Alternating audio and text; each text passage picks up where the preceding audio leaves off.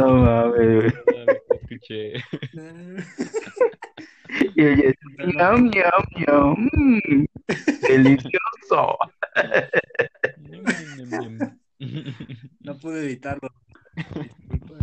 Buena, buena por Bienvenidos a La Pugna, el único podcast que separa lo político de lo moral. Es la semana 37 del 2020 y en este programa estaremos abordando dos temas bastante, eh, pues no controversiales. Ha sido una semana un tanto floja, más allá del paquete económico, que es el que hablaremos aquí. Estaremos hablando un poquito del partido de los borrachines de México Libre, o bueno, de Margarita Zavala.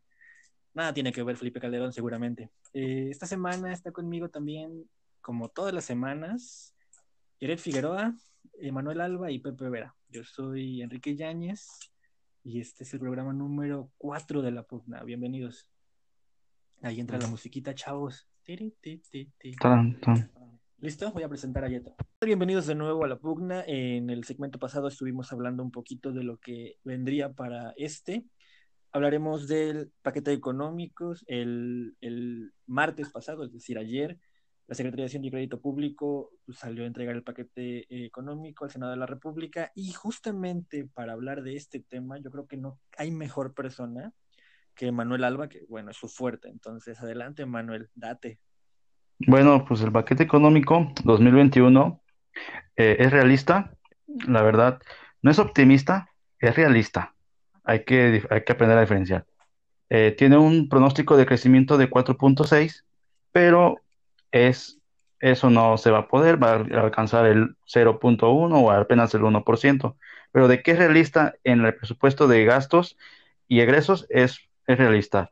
Eh, no, con- no hace contraste con los pronósticos que tenían los, bancos como Banamex, Bancomer, HSBC, JP Morgan, eh, va todos de acuerdo y se enfoca solamente en, el presupuesto se enfoca en las promesas de López Obrador en campaña, ¿no? Que es el aeropuerto Felipe Ángeles, el Tren Maya, la refinería Dos Bocas y aumenta el presupuesto, obviamente por razones, a la Secretaría de Salud, que es muy bien duplica los recursos a la Secretaría de Turismo, pero todos así al, principio se emocionaban porque, bueno, el apoyo al turismo porque es un sector muy afectado, pero no, se va todo ese presupuesto hacia Tren Maya y se incrementa también el presupuesto de la Secretaría de Defensa Nacional.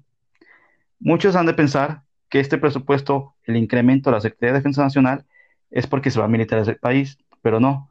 Recuerden que tanto el Tren Maya como el aeropuerto de, eh, de- de Santa Lucía, la refinería Dos Bocas y se me pasaba el tren interurbano México-Toluca, lo está construyendo los militares. Entonces, no hay que eh, confundirnos de que el presupuesto es alto sea porque se va a militarizar el país. No, es porque los militares están tomando las obras de esta, las obras estrellas que López Obrador prometió en campaña, ¿no? Y que si las llega a cumplir exactamente con el 2022, le va a dar un realce electoral tremendo a al partido Morena y a todo el equipo de López Obrador. Eh, me, me- me agrada mucho también el presupuesto a la educación, se incrementó desde 94, no se había incrementado un presupuesto a la educación y principalmente a la UNAM, al Politécnico y a la UAM, que son las principales instituciones científicas y que ahorita también tanto la UNAM como el Politécnico están trabajando para la vacuna, una vacuna mexicana contra el COVID. Sí, finalmente, como dices, Emanuel, este es un paquete económico que está basado y hecho para cumplir los, los caprichos de nuestro señor presidente. Algo bueno para recalcar es que finalmente, como tú dices, se incrementa el apoyo a la educación y bueno, pues como decimos, esto es finalmente pues para, para que sigamos conservando, o por lo menos el presidente siga conservando sus bases siga por lo menos cumpliendo un poco de sus promesas y como hizo presidente Peña Nieto, ¿no? Ahí va transformando el país a su modo. Para esperar un anuncio sorpresivo en el nuevo paquete económico, debieron haber mandado señales desde antes, y no fue así. Como bien apuntan mis compañeros, Esto solamente es un reflejo de los anhelos presidenciales que vienen a futuro, porque en realidad, pues se podría decir que fue un presupuesto eh, moderado. Lo que puede ser preocupante a largo plazo para México, yo creo que podría ser el presupuesto de ingresos porque no representa ningún cambio significativo. Eso quiere decir que nuestra autoridad tributaria va a seguir recabando impuestos de la misma forma, que en realidad no es para nada eficiente, tomando en cuenta que, eh, guardando las proporciones, somos uno de los países que menos eh, impuestos recauda en el mundo. Y esto se da, por ejemplo, por el énfasis que tienen impuestos como el IEPS, que es con el que se tasa a la gasolina y a otros productos especiales. Y el poco énfasis en tasar al IVA, que tenemos uno de los IVAs más baratos del mundo.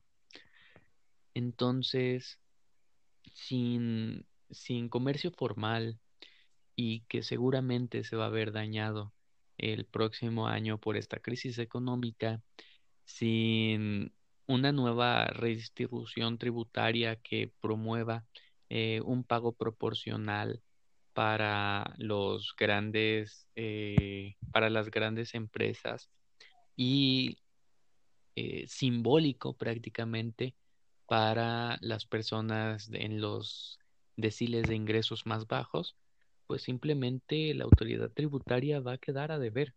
Y si queda a deber, eso ya se va a ver en, en la escasez de liquidez para la economía mexicana. La inflación me parece que está apuntándose a 3.56. Eso puede aliviarnos un poco tomando en cuenta que está apuntando todavía a ser relativamente baja. Vaya, estamos muy lejos de convertirnos a Venezuela con una inflación de miles o millones, ¿no?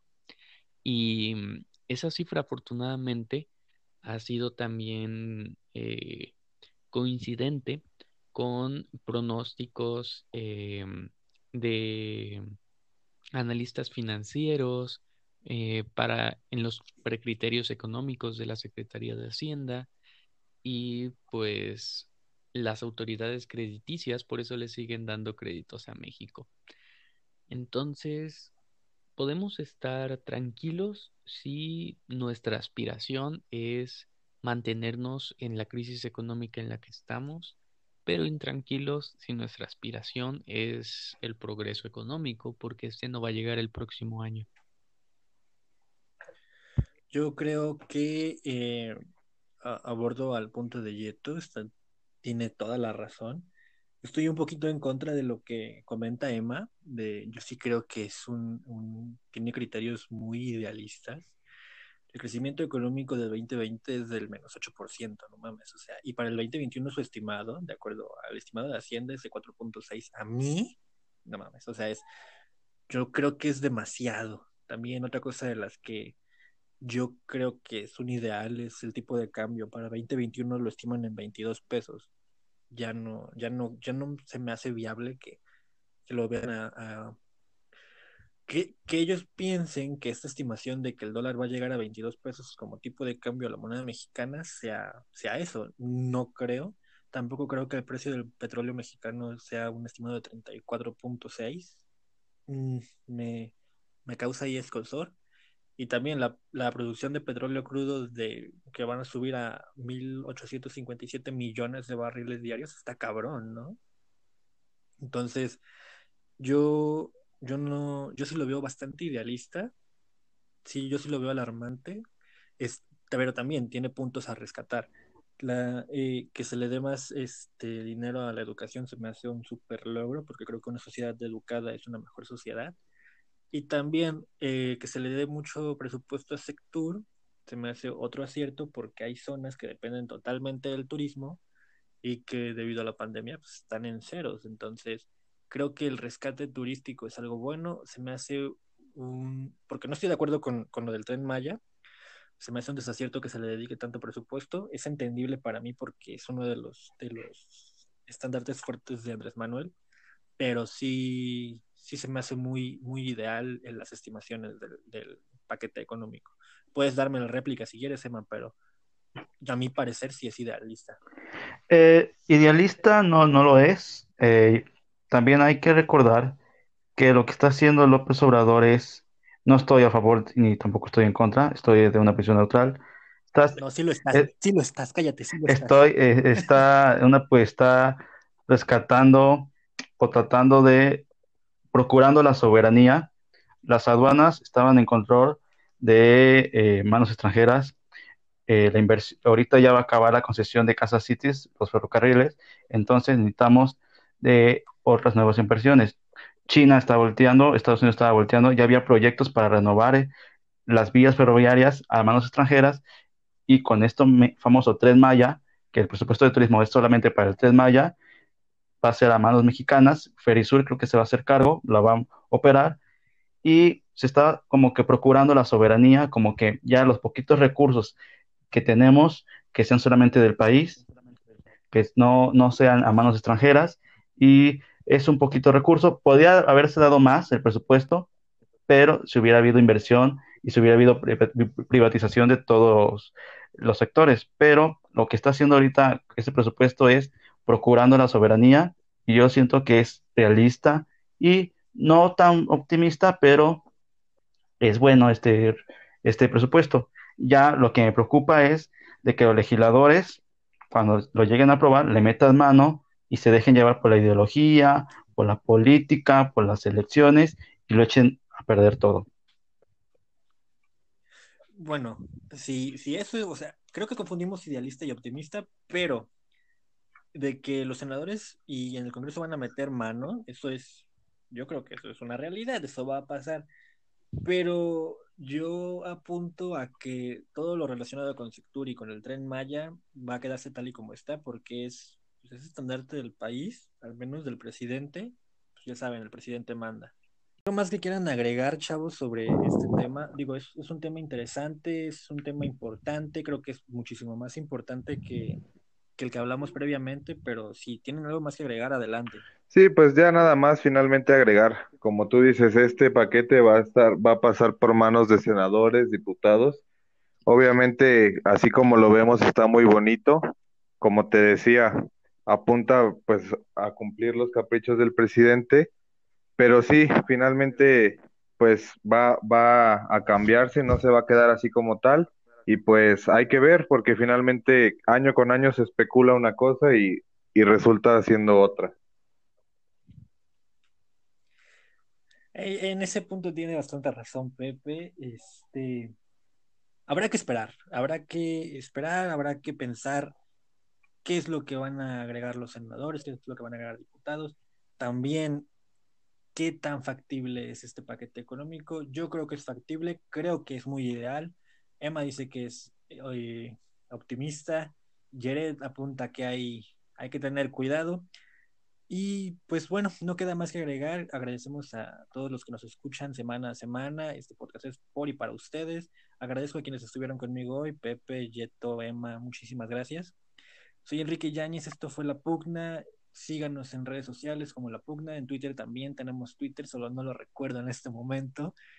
Y em, nos, escuchamos la siguiente semana. Sí, esto es todo por esta. Hasta la próxima.